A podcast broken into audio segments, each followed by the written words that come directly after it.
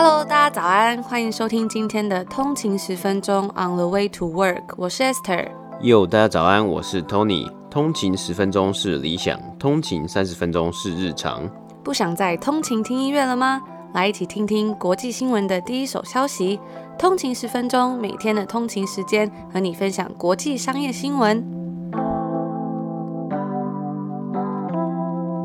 家早安，今天是十一月十八号，星期三，欢迎回来通勤十分钟。大家早安。那昨天收到蛮多通勤族的讯息，就是说，哎，不知道我是不是感冒了，声音听起来有点怪怪的。然后还说，如果真的不舒服的话，暂停一天也没有关系，要好好保重身体哦。真的很谢谢大家的关心。那因为最近真的是事情比较忙，然后加上天气又很冷，所以有时候还蛮容易就会感冒的，大家也要注意一下。那我也会好好休息的。大家的关心我都收到了。那我们在下礼拜开始啊，通勤十分钟的节目也会变成是星期一、二、四、五播报。嗯、那星期三呢，我们也希望可以利用这些时间更加精进自己。我们还是希望说，呃，休息是为了走更长远的路，才可以更长久的陪伴大家。嗯与此同时呢，我们也希望把这个通勤十分钟的精神继续延续下去，所以我们也有在策划一些不同的计划。等我们准备好之后，我们也很期待来跟大家分享。那其他时间呢，我们也都是一样会在 Instagram 跟 Facebook 分享一些比较新的消息啊，或者是跟大家聊聊天，所以大家也要记得去追踪哦。嗯，那 Instagram 的话可以搜寻 on 的一个底线 way to work。那呃 Facebook 脸书的话呢，就可以直接打通勤十分钟，应该也都可以搜寻得到。那我们昨天是分享这个好书分享《黑色优势》这本书嘛，所以我们跟博客来有特别合作，要抽出五本《黑色优势》回馈给我们的通勤族。那个这这个抽奖活动还在我们的 IG 上面持续的进行中，有兴趣的听众呢可以去看看哦。那我昨天因为我们这个抽奖就是要转发这一则现实动态嘛，我就看到有一位通勤族非常的可爱，他就说谢谢 Tony 跟 Esther 每天认真更新 Podcast，让早起通勤无法跟上客运的人。拉塞的我 有一个情绪的出口。哎，我记得以前就是每天早上就是要通勤的时候啊，真的是有时候还没有睡饱，或是要很早起床，真的会觉得头昏眼花，就很累。然后有时候如果那个位置没有坐到，所以会觉得心情非常差。你就是在你就是站在捷运上，然后你就是一一副那种。不要跟我讲话，不要不要不要碰我。要认识的人就想说，不要看到我，我现在只想要休息，闭上眼睛睡觉这样子。对，嗯、我就非常可以感同身受。那这个通勤组他就说，整理每日的新闻摘要重点，练习脚本都是很辛苦，而且容易怀疑自己的事情。我觉得哇。你怎么这么清楚？真的是 讲出我的心声了。然后他就说，身为听众能做到就是分享跟每日准时收听，能够找到志同道合的朋朋，应该是朋友的意思吧？真的比付费 Tinder 后滑到一个成功的约会还难。真的好喜欢通勤十分钟偶像，我会向你们继续学习的。哇，我觉得看到这个就觉得真的是动力满满，就觉得就是有一种。努力被看见的感觉，那也谢谢这位通勤族，也欢迎大家持续 tag 我们，然后把你的心声告诉我们哦。嗯那今天的这个北美三大指数播报呢，暂停一次，因为这个时程安排上的关系。那我们明天会持续的为大家来做这个北美三大指数的播报。那虽然我们今天没有播报北美指数，但是第一则新闻呢，也是跟这个美国经济有关，也就是路透社表示说，股票投资者对于国债殖率上升保持警惕的这件事情。那这则新闻呢，可能会有一点困难，大家可能会觉得有些地方可能会听不太懂，但是我还是觉得啊，有时候真的是这种东西还是有。需要就是精进自己的时候，因为保持进步真的很重要。那其实学习这种东西，你就是日积月累嘛。今天听不懂，也不代表你明天就听不懂啊。所以就是我们一起努力，一起进步这样子。好，那回归正题，也就是今天我们要讲这则新闻，它就是里面这则报道是在讲说，随着美国国债收益率上升至好几个月的高位，有些投资者正在衡量说，如果持续上涨，这样子的话，对股市会有什么样的影响？那与债券价格成反比的十年期美国国债殖利率，在过去的一周内是上升到了七个月的高点，也就是零点九七 percent。而这个上升的原因呢，是因为大家希望这一次疫苗的突破，最终能够转化成在经济上的增长，可是根据历史的标准，这个数字也就是零点九七 percent 还是非常的低。根据 Refinitive 的数据啊，殖利率比一月初的标准还低了一个百分点，也低于五年的平均值二点零五 percent。那美国联准会呢，已经承诺说，它会在未来几年内继续将利率保持在历史低位，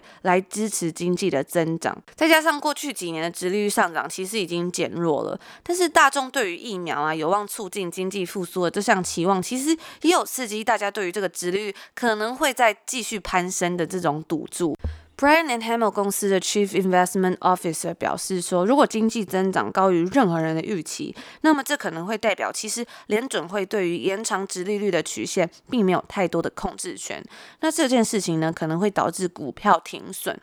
高盛的分析师在本周就预测说，美国国债殖利率到明年年底将达到一点三 percent，到二零二二年的时候将达到一点七 percent。那他们还有将 S M P 到明年年中的预测提高到四千一百点，较近期的标准提高大概是十六 percent。那到目前为止呢，分析师们都认为说，殖利率在进一步成为未来股票收益的障碍之前，它还有很长的一段路要走。研究公司 CFRA 的首席投资策略师就表示说，在利率上升的环境啊，也就是十年期国债殖利率保持在三 percent 或者是以下的时候，代表性的指数标普五百指数平均每个月会上涨是一点三七 percent。那他也有补充到说，在殖利率超过三 percent 的时候，标普五百指数目前每每个月是平均上涨零点五三 percent 的。那这就代表说，在殖利率比较低的时候呢，上涨的这个幅度会是比较高的。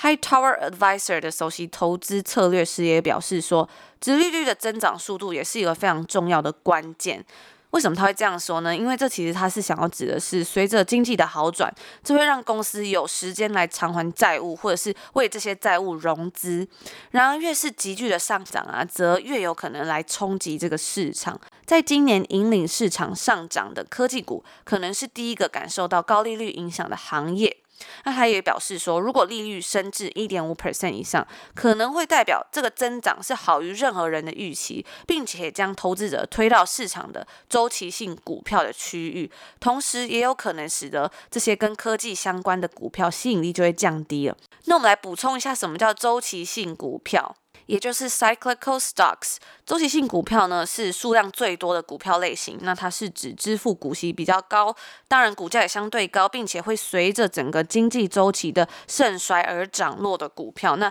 这类的股票呢，比较多是投机性的股票，比如像是汽车或者是制造公司啊、房地产公司的股票。当整体经济上升的时候，这些股票的价格就会迅速上升。那这种周期性股票呢，也就是说，当经济好转的时候，更多的小消费者会愿意掏钱买冰箱、洗碗机等等的，股价也会随之上扬。然而，因为这类的股票它与经济的联动性是比较大的，所以它的股价在大盘上涨的时候将跑赢大盘，在大盘下跌的时候呢，则是会跌得更凶。当整体经济走下坡的时候啊，这些股票的价格也会下跌。那与之对应的则是非周期性股票。非周期性股票就是指说那些生产必需品的公司。不管经济的走势是怎么样的，人们对于这些产品的需求都不会有太大的变动，像是食品或者是药物。那回到今天的这则新闻呢，本周开始，其实很多投资者就会开始着眼于美国零售商的财报及预测，因为这个礼拜会有很多零售商的财报出炉，我们之后也会为大家继续报道。所以很多投资者呢，他们就会放眼于这些东西，然后来评估消费者的需求在这个数十年以来最严重的公共卫生危机中的表现。上周，美国提出新的失业补助金要求的数量降低到了七个月的低点，而消费者物价指数，也就是 CPI，则是保持不变。那我们补充一下，这个消费者物价指数 CPI，就是 Consumer Price Index，它是一个衡量通货膨胀的主要指标之一，在经济学上是反映与居民生活有关的产品及劳务价格统计出来的物价变动指标。那与此同时，美国国债殖利率则是远没有超过标普五百股票平均的二点七 percent 的股息收益率，许多投资者认为这个殖利率是不太可能进一步再上升的。富国银行的资产管理部门 Senior Portfolio Managers 就表示说，除非有迹象表明这个疫情是可以被遏制，像是感染率下降或者是疫苗能够广泛普及，否则殖率上升的趋势啊将不可能持续下去。那他有表示说到，在疫情感染数下降之前，这个十年期国债可能会维持在低于一点一 percent 的交易区间内。那这就是我们今天要跟大家分享的第一则新闻。虽然没有分享到今天的北美指数报道，但是这一则也是有关于这个北美的经济。那播报完这则新闻啊，其实我有点小心得。其实我们是在大概是五月底六月初的时候开始做节目嘛。那那时候开始录音的时候，其实很多时候我们也是开始在摸索到底要怎么播报新闻这件事情。那时候我就觉得说啊，有时候翻译啊什么很多东西我也是在慢慢学习，但是做到现在大概是半年嘛，然后会觉得说哇，以前很多自己可能很陌生的东西都开始变得很熟悉，那更更可以去学习一些新的不同的东西。我觉得这个东西是让我觉得非常开心的。之前其实也常收到通勤族的这个讯息啊，来跟我们说，诶，就像我们讲的一样啊，一开始他会觉得有一点生疏或者是听不太清楚。那我甚至有看到有通勤族就说啊，他可能会听很多遍，我都觉得很感。感动，那也有通勤族就回馈说，真的后来就慢慢开始听懂。我觉得这真的是一件很棒的事情诶，就是有感受到自己的进步，然后可以去学习一个新的事物，这都是带给我生活上很多成就感的一件事情。不知道通勤族们也是不是这样子呢？那今天的第二则新闻呢，我们要分享，昨天我们分享到 DoorDash 它要这个来做 IPO，它要是公开上市的嘛。那今天我们是分享另外一间新创公司 Airbnb，大家一定都不陌生。它在北美时间星期一也公布了即将将上市 IPO 的相关资料。那这个资料里面显示出 Airbnb 这间房屋分享巨头啊，在第一年第三季转亏为盈。虽然先前的疫情啊，让这个公司成长停滞，并增加了许多额外成本的支出。资料中看到，Airbnb 在截止九月三十号为止的三个月营收，较去年同期下滑十八 percent 到十三点四亿美金。但是经过减少许多支出以及疫情之后的经济回稳机会，仍然让 Airbnb 在今年第三季的获利来到了两亿一千九百万美金。而今年为止的九个月啊，Airbnb 仍然是亏损中啊。那亏损金额是在六亿九千七百万美金，是去年同为九个月的亏损两倍以上。营收更是较上一期间下滑三十二 percent。那根据华尔街日报的报道啊，Airbnb 虽然在疫情之中受到严重的影响，但是仍然能够在第三季转亏为盈，甚至即将公开上市，代表的这一年虽然是非常的震荡，但是还是有机会找到一条出路。我们大家都在重新适应这个新的正常的 new normal。那疫情来袭啊，三月疫情来袭嘛，所有的旅游计划都被取消了。但是就像我们上周有报道过，因为在家里工作的压力啊，许多人会想要转换个地方工作，就会选择租个 Airbnb，或是在夏天的时候啊，也就是今年第三季，有人会想要去乡间大自然休息。然而，Airbnb 也表示，最近再度攀升的确诊人数有可能影响今年第四季的获利能力。我们在昨天也有报道过啊，继 DoorDash IPO 之后，这两间呢，这个众所瞩目的新创公司。要预计在今年的十二月中来上市。通常十二月啊是相对 IPO 少的季节啊，因为大家也知道十二月底啊，大家都要去过圣诞节，怎么会在这个时候选择这个时候上市呢？也看得出来啊，今年虽然在疫情之下，包括这两间新创，还有我们之前介绍过各式各样利用空白支票公司上市的公司啊。就像是个 IPO 嘉年华会，那我们在九月的集数也有分享过哦。今年真的是一个 IPO 热潮啊。那 Airbnb 近年来一直有 IPO 的传闻，但是它其实没有真正的执行。疫情来袭时啊，Airbnb 当时三月的时候，它其实正要准备上市啊，准备相关的资料，但是一来几乎就将整间公司的业务直接摧毁殆尽啊。因此，该公司的 CEO Brian Chesky 立刻改变方针，他先借钱并裁员部分的员工，以及缩减不是核心的业务，并且命令重新设计公司的 App 和网站，将主力放在这个当地这个 local 旅游 local travel，因为没有办法做跨国界的旅游。而这个策略呢，也真的有奏效啊！许多人开始走到大自然，去探索自家附近的区域，做周末小旅行啊。我记得在温哥华，像在温哥华这个七八月的时候，算是暑假嘛。这暑假其实真的是还蛮短的，大概七月 太阳太阳最大最热的时候就是七月。那七月的时候，我记得我有看到啊。在都市里面或在 downtown 里面，真的没什么人，大家都跑去哪里？大家都跑去这个山里面，或是这个湖湖边的露营区啊。露营区是真的是人满为患，这每个露营车还有露营这个场地都是额满的状况啊。所以大家真的是因为疫情啊，待在家里，可能真的需要一个 getaway，真的需要出去走一走，透透气啊。聊到这个温哥华的夏天呢，我就很想分享一个，因为之前我第一次来温哥华的时候呢，那时候也是刚好的夏天，就是算是是这里最漂亮的季节吧，我自己觉得。然后就看到很多人就会说啊，对温哥华有很多很美好的回忆呀。结果后来就发现，大家在什么时候来都是夏天，因为其实这里冬天真的是下非常久的雨，但是夏天真的是很漂亮，就是几乎是。都不会下雨，然后太阳很大，而且是那种就是风光明媚的那种，不会流汗，而且干干很舒服。然后你可以去海边散步，也可以去露营啊，就是一个哇，很像天堂的地方，就是一个很完美的天气啊，基本上。但是就是一个 trade off，我觉得有时候好像是一个 trade off。你说迎来夏天是这么美好的夏天，但是冬天的时候啊，或者秋天的时候，就是有一个绵绵的雨季。然后记得之前也有听到这个。通勤族分享嘛，他其实有的人也是很喜欢这个下雨的时候啊，就是听见下窗外绵绵的雨声啊，但是。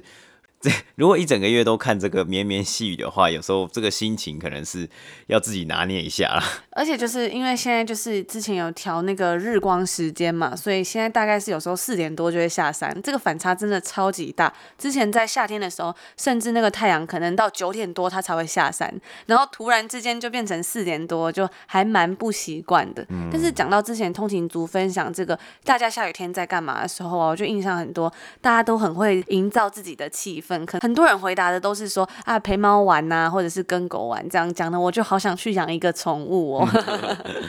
好，那我们回到这一次今天这一则 Airbnb IPO 的新闻啊，那在这个 IPO 的资料里面显示出啊，这 Airbnb 整体状况是从六月的低点慢慢爬升。在六月三十号截止三个月中的营收啊，是下滑了百分之七十二，来到三亿三千五百万美金。该季的亏损啊，是达到了五亿七千六百万美金啊，而去年同期的亏损则是亏损将近三亿美金。所以，真的这个亏损的金额额度啊，真的是较上去年同期是亏损很多，蛮多的。那预计在此次的 IPO 啊，Airbnb 将达到将近三百亿美金的估值。当然，在真正的这个股价这个价格出来之前呢，这个估值都会一直在变动。该公司在二零一七年的这个募资轮时啊，达到了估值是三百一十亿美金，但是今年在疫情之下，估值一度下跌到一百八十亿美金。在纳斯达克上市之后啊，股票代号为 ABNB。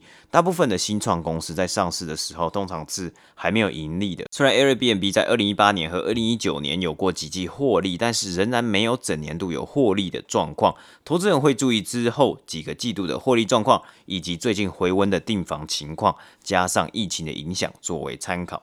那 Airbnb 呢？它其实是在二零零八年创立，由创办人呢起初是想要出租他们自己的公寓开始。一开始，创办人会在每个城市有开高峰会或是各式各样 conference 的时候，找寻有没有人想要在他们的网站上面出租自家公寓的房间或是沙发。因为其实，在开 conference 或是在开高高峰会的时候啊，都会有很多外地的旅客，还有外地的算是商务人士。前往这一个城市里面嘛，那有时候其实商务旅馆啊，或是很靠近这些这种开高峰会或是开 conference 的地方的旅馆都会被订满，或是价钱很贵。那这个时候呢，就可以利用 Airbnb 了。那是他们一开始的想法。那甚至他们一开始啊，还会帮忙提供房源的这些屋主去拍摄美照，就直接去他家，我帮你拍一些很漂亮的照片。那希望可以让这些房源更好出租出去。接下来呢，Airbnb 就逐渐的壮大，吸引到了创投，甚至包括 Sequoia Capital 等等的。截止到今年九月三十号，Airbnb 表示旗下拥有四百万屋主以及七百四十万的线上 listings 和体验。其中有活动的 listing 呢，有五百六十万件。那这个想到这个开高高峰会或是各式各样的 conference 啊，因为疫情之下，很多的这个 conference 都只能转移到线上，或是直接就是取消、延期到明年啊等等的。我觉得这个也算是一个很大对不同的产业，算是一个很大的这个冲击啊。那当然也不算算是一个很新的挑战，但当然我觉得大家的 resilience，大家的适应力其实都是很强大的，不管是人还是每一间公司，所以大家都有找到一些不同的方法，可能是办线上的啊，或是透过不同的方式去让自己的产品。可以被看见，但是 Airbnb 还是在往年累积了许多争议，包括房客的安全问题等啊。今年 Airbnb 也宣布禁止在当地租房开 party 这件事情，那但是这件事情还是很难去管制到了。那在上市之后啊，它的安全问题一定也会继续被讨论和关注。那大家也会来关注，持续来关注 Airbnb 要如何。面对以及解决这样的问题，那有些投资人也表示，在疫情之前看到 Airbnb 的花费是太庞大，他甚至想要进军到其他与他核心房屋共享业务相差甚远的领域。但是在疫情来袭之后啊，Airbnb 停止了这些业务，并将重心回归到公司的根本，公司的本质就是出租房屋还有房屋共享。除了裁员之外，Airbnb 的 CEO 和共同创办人纷纷接受减薪的决定，并且将行销费用大大减少。那这个行销费用啊，就是这个 sales and marketing，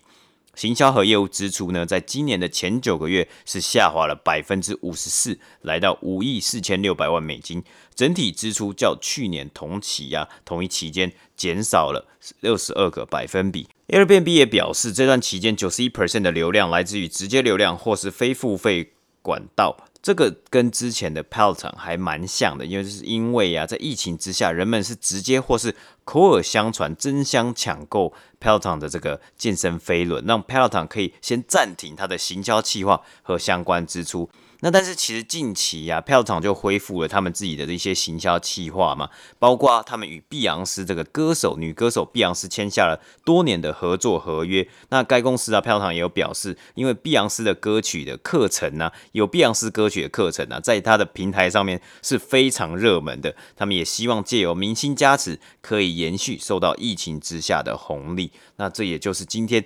Airbnb IPO 的新闻。刚刚讲到这个减薪的事情嘛，那就来跟大家分享一下。其实这几天呢，有一个新闻，就是说在旧金山压倒性的通过课征 CEO 税。什么是课征 CEO 税呢？也就是说，任何公司啊，你的高层，如果你的收入是超过普通员工的一百倍，那这间公司你在每年缴营业税中，就要再额外缴纳零点一 percent 的附加税。如果你的 CEO 的收入是普通员工的两百倍，那你的附加费用呢，就会增加到零点二 percent。一样的是，如果变成三百倍的话，它就会增加到零点三 percent，以此类推。也就是说，在这个旧金山的选民，他们认为啊，在这些公司里面，CEO 的薪资是远远超过普通员工的薪水，所以他们就压倒性的通过了这一个案子。那除此之外呢，还有另外一个，就是选民同意说全面修改营业税，提高许多科技公司的税率，然后对一千到两千五百万美元的房产销售征收更多更高的转让税。但是有批评人士认为啊，这一次附加费的这一个东西，算是公然企图要来做重新财富分配，并且批评说，在经济衰退期间，竟然还要来提高营业税。那这个 CEO 税啊，预计每年将会生产六千万到一点四亿美元的收入，这也就是我们今天的一个小小的补充报道。那最后就来回应一下听众留言。最近呢，就有听众朋友们跟我说，因为之前我好像在某一集里面讲说，我真的非常喜欢喝摩斯红茶，但是呢，出国在外，真的这里都没有摩斯嘛。因为摩斯汉堡就是比较多，好像是在亚洲，在这边的话，速食店好像就没有比较像这种比较偏亚洲的速食店。我就觉得真的是非常怀念呐，像是海洋珍珠堡啊，但最怀念最怀念的还是摩斯红茶。那就有听众朋友跟我说，诶，他就传了一个粉砖，叫做陈小姐下班。不想吃外面，然后里面就有分享说，有一个牌子的这个红茶很像摩斯红茶，就马上叫家人赶快去买，很想再喝到这个摩斯红茶味道。然后也跟大家分享一下，他说这个红茶好像是全联就有在卖的，然后他是说叫做东爵红茶。如果有喜欢摩斯红茶，然后也是就是跟我一样喝不到的朋友们，也记得可以去买这个东爵红茶来试试做做看。然后跟我们分享一下，说你做出来的像不像？那我们昨天也抽出这个 Nespresso 的这一个 Essenza Mini 还有二奖的一些礼物了。然后就有一个通勤族呢，就回应我们说，他也买了一组，因为很想要那个圣诞倒数礼盒。虽然他已经有了一台，我会觉得我真的超想要那个圣诞倒数礼盒，因为我在看加拿大这边的官网，那个 Nespresso 的圣诞倒数礼盒是好像还不能购买嘛，所以真的是非常的羡慕，因为我很享受那种打开每一扇小门的那种兴奋感，就是可以猜猜看里面后面是什么东西，然后就觉得。有一种期待的感觉，我觉得非常的好。但我觉得我们在这里啊，就是从现在开始，大概从两个礼拜开始啊，其实就已经开始在卖一些圣诞节相关的 东西。就是他们真的是这一季啊，今年真的很早就开始要开卖这些东西，因为就想要卖，怕卖不完，对，怕卖不完，或是怕这个生意被人家抢走嘛。然后讲到这个圣诞倒数礼盒，或是这个 Advent Calendar 嘛，很多的。公司很多很多的这种产品，它都会出这个倒数礼盒。像我在超市就会看到，像是最基本的，比如说什么巧克力呀、啊，什么这个健达巧克力，它都会出嘛。然后还有像是起司，连那种起司也可以出圣诞倒数礼盒，就一小颗一小颗一小颗这样子，然后超可爱的。对对对，我们在 Instagram 上面再来跟大家分享一下，嗯、就是它里面就是塞了很多不同口味的起司，满足大家每天如果真的是那种起司爱好者，绝对会非常喜欢。嗯、或是书店呢、啊，它就会。有卖那种就是空的圣诞倒数礼盒的一些就礼盒，然后你可以自己做那个倒数礼盒嘛，就是一二三四五就帮你标数字啊，你每一天就可以有一个小礼物啊，然后拆开来有一个好迎接圣诞节惊喜之类的。我今年就蛮想去买一个这个圣诞倒数礼盒，就是可以自己做，然后就是可能跟朋友一起玩，然后在里面放一些小纸条，然后来做一个礼物的交换，我觉得应该蛮好玩的。我觉得一个月好像太多了，我看有一些是就是做两个礼拜就还不错。嗯，对啊，我觉得好像也还不错，或者你可以在里面就放一个，就是其中可能十二月中就放一条纸，就说哦，今天是 Airbnb IPO 哦，今天是 DoorDash IPO，非常的认真，这样子，然后就想说哦。让你提提醒你到说哦，原来在十二月今年还有这么多公司要 IPO 啊，很夸张、很疯狂的一件事情，然后迎接这个最后年末的大 party 这样子。我觉得到这个圣诞倒数日历最困难就是要怎么样练习，不要在一天之内把全部的东西打开。哦，真的。因为这位通行族就有分享说啊，他现在只能左手抓右手，忍住不要打开十二月一号才能打开的格子。我记得我之前很久以前买过那个就是 Gummy Bear 的那个软糖的倒数日历，其实到处都有，什么都可以。真的，我就觉得太可爱，因为我以前很爱吃 gummy bear，但后来就发现吃太多软糖好像会拉肚子，就比较少吃了。嗯、然后那时候就买了一个这个倒数日历，然后就忍不住就是一直想开，就没想到一天就把那个 倒数日历开完了，就是一个也是蛮不错的回忆啦，就跟大大家分享一下。而且最近很多电商啊，包括很多牌子，他们其实也是提早开打这个黑五了，就是有很多折扣都已经在下杀。我觉得今年真的动作非常快，如果大家有在就是购买一些电商的东西啊，也可以开始稍微看一下了，搞不好会有一些意想不到的折扣哦。好，那我们这个最后呢，我们来分享一下一个听众的留言。那这个听众是来自于波士顿，就是美国的听众啊。那他的这个标题啊，他是打说来自波士顿的主妇，晚餐不追美剧，改追通勤十分钟啊。五星推荐，很优质的财经频道，从七月底就开始听到现在啊。所以从七月底啊，其实那个时候应该算是我们在第一季的尾声呢。所以是从第一季就来到我们这里的这个通勤组。那他说他本身没有任何的财经背景，以前也没有听过这类的新闻的习惯，但经由主持人简单扼要的播报，加上轻松的聊新闻的方式，让。他非开始喜欢和容易吸收财经新闻啊。除除此之外，两位主持人也用心分享了很多好书和实用的资讯，非常感谢你们辛苦日更，也希望你们更多保重身体。那真的是谢谢这个通这位通勤族的留言啊，谢谢大家最近关心。那我们也会持续的继续的努力。那我们该休息的时候啊，也是会好好的休息，保养我们的身体，才可以长远的跟大家一起陪伴大家一起走下去，一起学习，一起成长。那这就是我们今天的节目啦。如果大家对我们的节目有兴趣，喜欢我们的内容，想要支持我们的话，也欢迎公司或厂商来我们的节目下广告。也别忘了帮我们 CLS comment like and share，留下一个五星的评分以及你的评价。那更别忘了要分享给你的亲朋好友听。那最重要最重要的是，可以来追踪我们的 IG on 了一个底线 way to work。我们在上面分享一些最新的一些心得啊，还有一些生活的分享，或是最新的快讯呢。那就祝福各位通勤族有一个美好的一天，我们明天见，拜拜。拜拜。